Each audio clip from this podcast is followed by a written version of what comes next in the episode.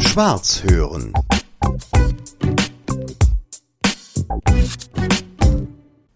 Es geht um Leben und Tod. Davon habe ich gehört. Und zwar ein Gespräch mit Herr Horst. Ja, das bin ich. Guten Und Tag. guten Tag. Und wenn jetzt die Leute denken, jetzt kann Frau Schwarz nicht mal mehr Deutsch, weil es müsste ja Herrnhorst heißen. Gespräch mit Herrn Horst. Ja, das klingt irgendwie so imperativisch. Irgendwie, das möchte ich eigentlich auch nicht. Also sag mal mit Herr Horst. Mit Herr Horst. Okay. Und Herr Horst ist eine Kunstfigur. Ja, eine reale, real existierende Kunstfigur. Das schon, ja. Mhm. Kann man sagen. Ja, man kann ja vielleicht so viel verraten, dass du Horst mit Vornamen heißt. Ja, das war ja dann die Flucht nach vorne, daraus dann schon wenigstens auch einen Künstlernamen zu machen, wenn man schon so heißen muss. Was bist du für ein Jahrgang? Ja, wenn ich das wüsste. Das ist doch die unhöflichste Frage der Welt, sag mal. Naja, aber was hast du von mir erwartet? Ja. Also jedenfalls in, genau jedenfalls in deinem Alter hieß man ja nicht Horst. Heute könnte es ja schon wieder fast sein. Damals hieß man nicht Horst. Was immer du mit damals meinst, Ich schätze mal Mitte der 60er. wenn du noch das Jahrhundert dazu sagen würdest. Du, also, du musst dich vorsehen, ich habe auch einen ziemlichen Hang zur Mathematik und gibt auch die verschiedensten Zählsysteme. Also nach einem Oktadezimalsystem könnte man mit 54 auch 30 sein. Also nicht 30, sondern 3-0 in dem Fall, aber Zahlen sind nicht das Thema für die heutige Sendung, oder? Ich, hoffe doch nicht. Naja, aber zum Leben gehören sie dazu, oder nicht? Nö, Zum Tod auch. Ich meine, man muss doch mal überlegen, wann kommt der Tod. Ja, das stimmt zwar, aber, aber die Zahlen selber, die sind ja nur zur Illustrierung da. Oder damit man vielleicht eine, eine Ebene hat der Verständigung, äh, um vielleicht Zeiträume oder Körpergewichte irgendwie für beide Seiten. Worauf spielst du an? Guck mal, wenn wir nicht Zahlen hätten, könnten wir jetzt nicht sagen, dass du und deine Jungs gerade am dritten Album heftig in der Einfertigung arbeiten. Ja, das stimmt natürlich. Wobei allerdings bis zum Hexadezimalsystem, da ist die drei immer die drei, komischerweise. Aber das ist jetzt mal was anderes. Genau. Gibt's das Hexadezimalsystem wirklich? Ja, natürlich. Es gibt ja auch ein Dualsystem zum Beispiel, da gibt's nur eine 0 und eine 1. Ja, bloß ich frage bei dir, weil du bist ja ein Wortspieler, du bist ja so, ein so. Wortakrobat. Da muss man ja bei jedem zweiten Wort aufpassen, ob es das wirklich gibt oder ob du das gerade erfunden hast. Also das Hexadezimalsystem, da berufe ich mich auf Forschungsergebnisse, die schon vorlagen. Du bist ja Naturwissenschaftler, man glaubt's nicht. Ja, Wissenschaftler bin ich nicht. Ich bin Achso, du hast zumindest äh, irgend sowas Technisches Ja, gemacht. genau, genau. Also ich hatte tatsächlich mal Ingenieur, wie hieß das, studiert. Ja, genau. Mhm. Ja. Ich dachte zwischendurch, mein Ingenieur braucht kein Schwein, aber heutzutage hat das irgendwie eine Renaissance erfahren, zumindest in der Wertschätzung. Genau. Ja. Naja, auf alle Fälle verdienst du dein Geld irgendwie in der IT, was immer du da machst. Weil wenn ITler erklären, was sie machen, dann äh, ist das meist nicht verständlich für andere. Naja, aber ich bin, in dem Sinne bin ich auch kein ITler. Ich bin genau eigentlich ein Plapperfritze, wenn du so willst. Ich arbeite schon für eine Softwarefirma, aber eigentlich bin ich da der, der erklärt, wie was funktioniert. Wenn keiner einen Plan hat, dann muss ich antreten und dann überlegen wir, was man da machen könnte. Kommen wir nochmal zu Herr Horst. Herr Horst ist eine Band, Ja. Die spielt deine Texte Ja, und deine Musiken. genau. Und die gibt es seit? Ja, so in der in der Bandform, in dieser krassen Rock'n'Roll und äh, Punk und Ska und Funkform gibt's die seit so drei Jahren, kannst du sagen ungefähr. Wir hatten genau das Glück Mhm. Guter eigentlich Zeitpunkt. mit der letzten Platte eigentlich dann mal loszulegen, uns die Mhm. Leute einzeln zu überspielen, genau, ähm, wo wir dann erst mal uns hinsetzen mussten wieder. Mhm. Ich schlage mal vor, dass wir ein Stück hören. Und Leute, das hat was mit Leben und auch dem Tod zu tun. So sieht's aus. Von der Kugel zum Strich. Das bin ich. Deine Suppe ist mir Schnuppepuppe. Deine Suppe ess ich nicht. Bulimie hatte ich nie zu viel Kalorie. Das, was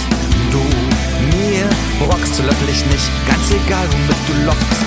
Spiel das Lied noch einmal. Spiel das Lied vom Tod. Spiel das Lied noch zweimal. Das Lied vom Herr Horst, geht das so weiter? Spielt das Lied vom Tod noch dreimal, noch viermal, noch fünfmal? Nö, das war ja an der Stelle jetzt erstmal nur eine Anlehnung oder ein Zitat aus dem kulturellen Kosmos. Morricone. Genau.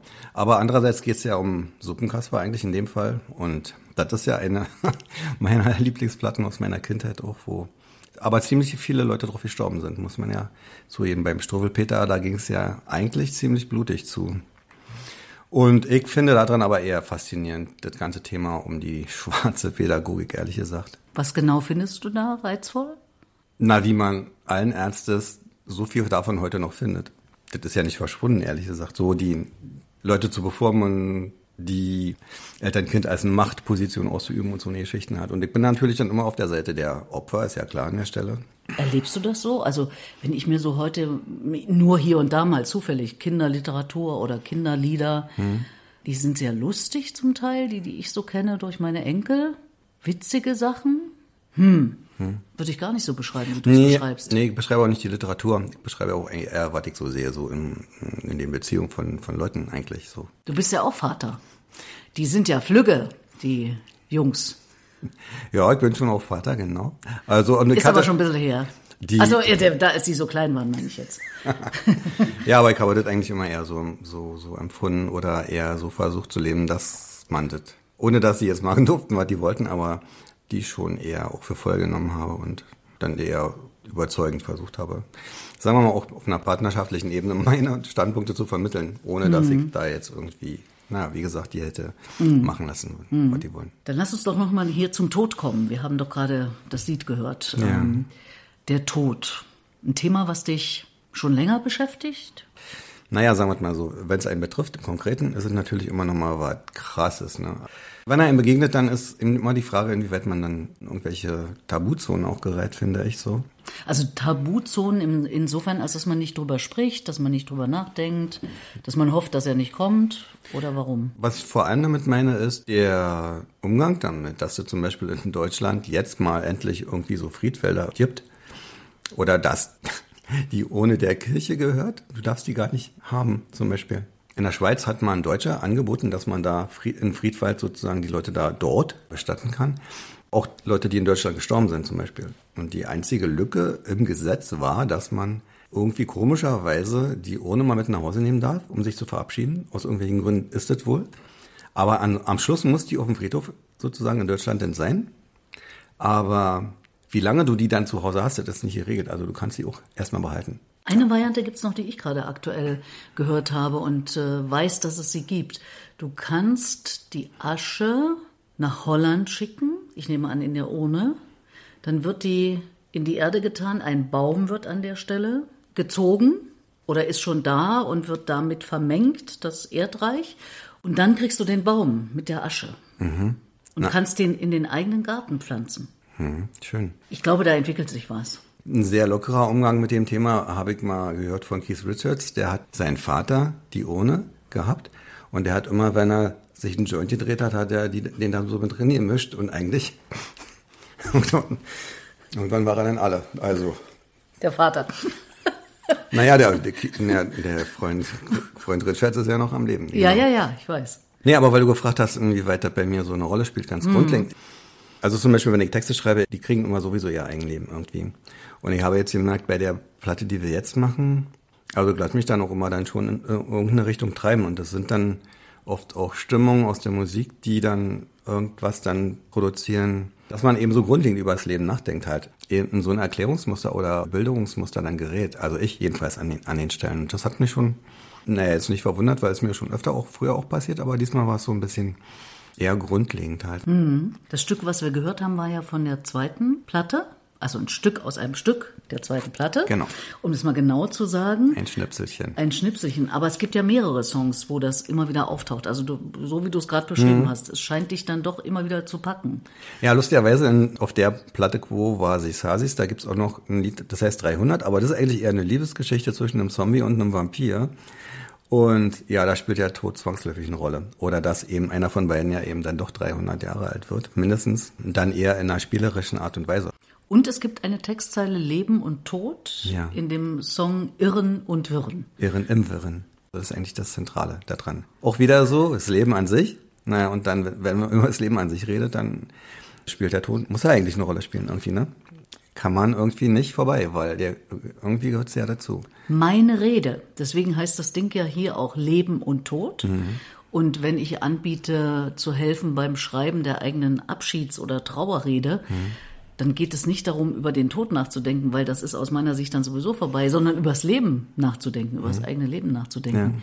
Könntest du dir vorstellen, deine eigene Trauerrede zu schreiben und zu sprechen? Und abzuspielen oder abspielen zu lassen bei der Trauerfeier? Klingt verführerisch, oder? Finde ich auch, bevor irgendjemand irgendwas schreibt. Es gibt ja ziemlich viele gute Trauerredner. Also, ne? Aber weißt du dann, was, was der dann sagt oder die? Naja, gut. Ich weiß ja auch sonst nicht, was die Leute über mich reden, wenn sie mit mir nicht sagen. Also, Stimmt, aber guck mal, du hast einmal die Gelegenheit, ein letztes Mal selber zu bestimmen. Du hast die Rede geschrieben, du hast die Rede aufgenommen und irgendjemand hast du beauftragt, die abzuspielen. naja, so bestimmungswütig bin ich eigentlich gar nicht. Aber. Ist jetzt ein Rückzieher oder Nee, was? nee, nee, nee, nee, ganz und gar nicht. Ich würde das doch anderen überlassen, weil mich das vielleicht auch interessieren würde, aber ich würde es ja nicht mehr hören. Das ist dann das Problem. Also, dass man sagt, okay, ihr schreibt jetzt eine und ihr zeigt mir die schon mal. Und Gibt's? ich, und Also- ich schreibe auch, ja, echt? Eine Freundin von mir hat das gemacht. Sie hat mich gebeten, ihre Trauerrede zu halten und hat die vorher abgenommen, wie wir im Rundfunk gesagt haben. Wie ein Skript. Ja? Ja, Freigegeben? freigegeben und hat auch was gestrichen und das habe ich dann auch weggelassen und dann habe ich die so gehalten, wie sie sie freigegeben hat. Wie war der Abstand zwischen der Freigabe und dem Vorlesen? Acht Wochen, Acht Wochen? Mhm. Das war so klar, ja? das war klar. Ach Gott. Ja. Und wir kannten uns auch gar nicht so lange, aber wir hatten eine sehr innige Beziehung. Eine mehr als zehn Jahre ältere Dame als ich. Und ja, wir hatten so ein lockeres Verhältnis, dass äh, wir auch gesagt haben, okay, in dem Zeitraum bin ich da, da kann ich die halten. Also entweder jetzt schnell sterben oder in acht Wochen sterben. Und sie hat sich dann für in acht Wochen entschieden. Klingt jetzt so wie Freitod. Nein, es war ein natürlicher Tod. Du bist jetzt total entsetzt. Ich Nee, ich bin überhaupt gar nicht entsetzt, weil ähm, mein Papa ist vor drei Jahren gestorben ungefähr. Und der hat es geschafft, an dem Abend, an dem er dann gegangen ist, sozusagen, der ist in Magdeburg gestorben. Einen Abend vorher hat mich meine Schwester angerufen irgendwie und meinte dann so, die, eigentlich geht das jetzt so zu Ende irgendwie und so. Und dann habe ich, das war mitten in der Nacht, und hab ich gesagt, nee, ich fahr jetzt hier nicht los wie ein Henker irgendwie und so. Und außerdem, der war, wartet schon auf mich noch und so ungefähr. Und dann bin ich halt wirklich nächsten Vormittag dann erst losgefahren. Aber meine kleine, ganz kleine Schwester, die musste noch kommen. Als ich dann kam, meinte dann so die Schwester, ja, jetzt, jetzt ist er da, so ungefähr. Und er hat gesagt, nee, nee, ich glaube, die Entscheidende fehlt noch. Und so war das dann tatsächlich halt, ne. Wir saßen dann alle rum und waren auch wirklich alle da. Das hat er wirklich hingekriegt. Das war eine echte Meisterleistung, ohne dass der sich ja groß äußern konnte noch und so, ne. Also das hat er aber energetisch hinbekommen. Respekt, also. Und als er dann so seine letzten Atemzüge so gemacht hat, da habe ich mich erinnert, ich war mal irgendwann im Sommer im Freien und da war an dem Tag eine Sonnenfinsternis.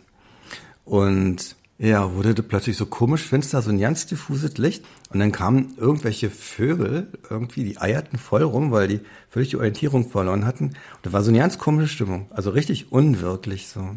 Und das Gefühl von so einer Stimmung hatte ich an dem Moment halt auch erst, wo die dann so gegangen ist irgendwie. Das war krass. Und jetzt bin ich ja nur überhaupt kein religiöser Mensch oder so, sondern eher ernst im Gegenteil.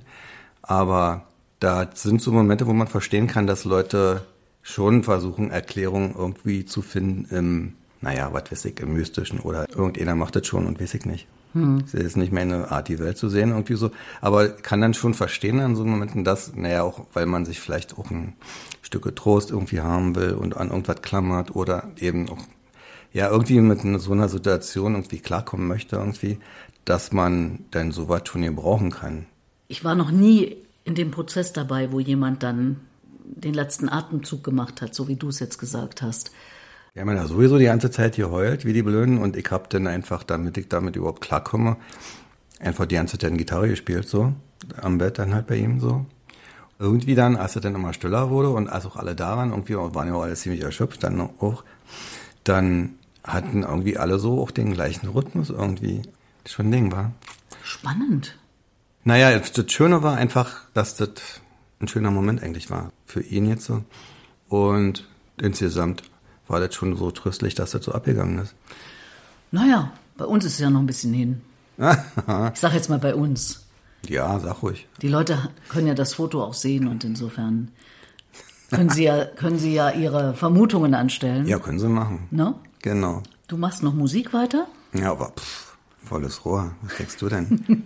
Startest jetzt erstmal richtig durch. naja, was heißt durch? Also das, das Schöne ist eigentlich, wir haben jetzt so eine, eigentlich eine schöne Konstellation, aber die natürlich unter den jetzigen Umständen so ein bisschen sehr aufwendig auch ist, leider. Aber kannst du ja noch nicht ändern. Also wir sind so ein bisschen verstreut. Mit Moritz zusammen mache ich den kreativen Prozess und so ganz regelmäßig auch machen, arbeiten wir an den Songs halt. Und Andreas, der ist in Dresden. So, das ist alles so eine Fernbeziehung dann. Und, und Jürgen und Martin, die sind in Potsdam. Und die geht jetzt immer so dreimal hin und her und du wirst fast verrückt, weil du dich dann immer noch fehlverstehst irgendwie und so. Naja, lange Rede, kurzer Sinn. Das dauert alles so ein bisschen länger, als man das, und als das unter normalen Umständen dauern würde. Aber wir haben einen sehr schönen Prozess jetzt gefunden, wie das funktioniert vom Songwriting her. Die Lieder sind echt stark auf der Platte. Und das ganze blöde Blech, das verkauft mir nicht mehr. Also wir machen keine CDs mehr. Ich kenne auch immer mehr Leute, die ja keinen CD-Player mehr haben in ihren Haushalten. Also machen wir dieses Jahr nur online dann. Und Vinyl machen wir allerdings auch, aber da sind die Produktionszeiten jetzt. Sehr lang. ja. Mehr als ein halbes Jahr habe ich neulich mal wieder gehört. Genau, ist so. Wie viele Leute haben denn wirklich jetzt noch oder schon wieder Plattenspieler? Ich muss gestehen, ich habe noch einen, aber Noch ich weiß sozusagen. nicht, ob er funktioniert. Mhm, Ein Plattenhobel sozusagen. Ja, gewissermaßen. Ja, nö, also das nimmt ja ganz schön zu, finde ich. Also, und die anderen, die streamen eben das Zeug halt. Ne? Ja. Es war natürlich von Geschäftsmodell her eine Katastrophe, weil du kriegst ja von den Pfeifenheinrichen ja nichts, so, von den Streamingdiensten halt. Aber vor einer ganzen Reihe von Jahren war es ja noch so, die Tourneen waren alle so psch, psch, psch, nulle wär's und die haben dann die Platten verkauft, die Leute. Das geht jetzt alles ja nicht, also das ist wirklich Wahnsinn. Im Moment ist es echt Wahnsinn so. Ja, und dann haben wir noch ein Lied auf der Platte drauf, was Viren heißt. Also das ist ja noch das Allerschlimmste. Da haben wir wirklich nachgedacht, ob wir das überhaupt machen, weil das wirklich eigentlich, der hat mit der Pandemie ja nichts zu tun. So wie Suppenkasper ist das auch ein Gleichnis eigentlich, ne? Auf alles Schlechte in der Welt. In der Distanz glühen die Fernen. Fehlstand im Fass, Gier nach den Sternen. Stehen im Gluten auf brennenden Farmen. Vergeben, begnaden, erweichen, erbarmen. In der Distanz fliehen die Fernen. Viren spazieren in Tieren, die wir führen an Scharnieren durch Türen und portionieren.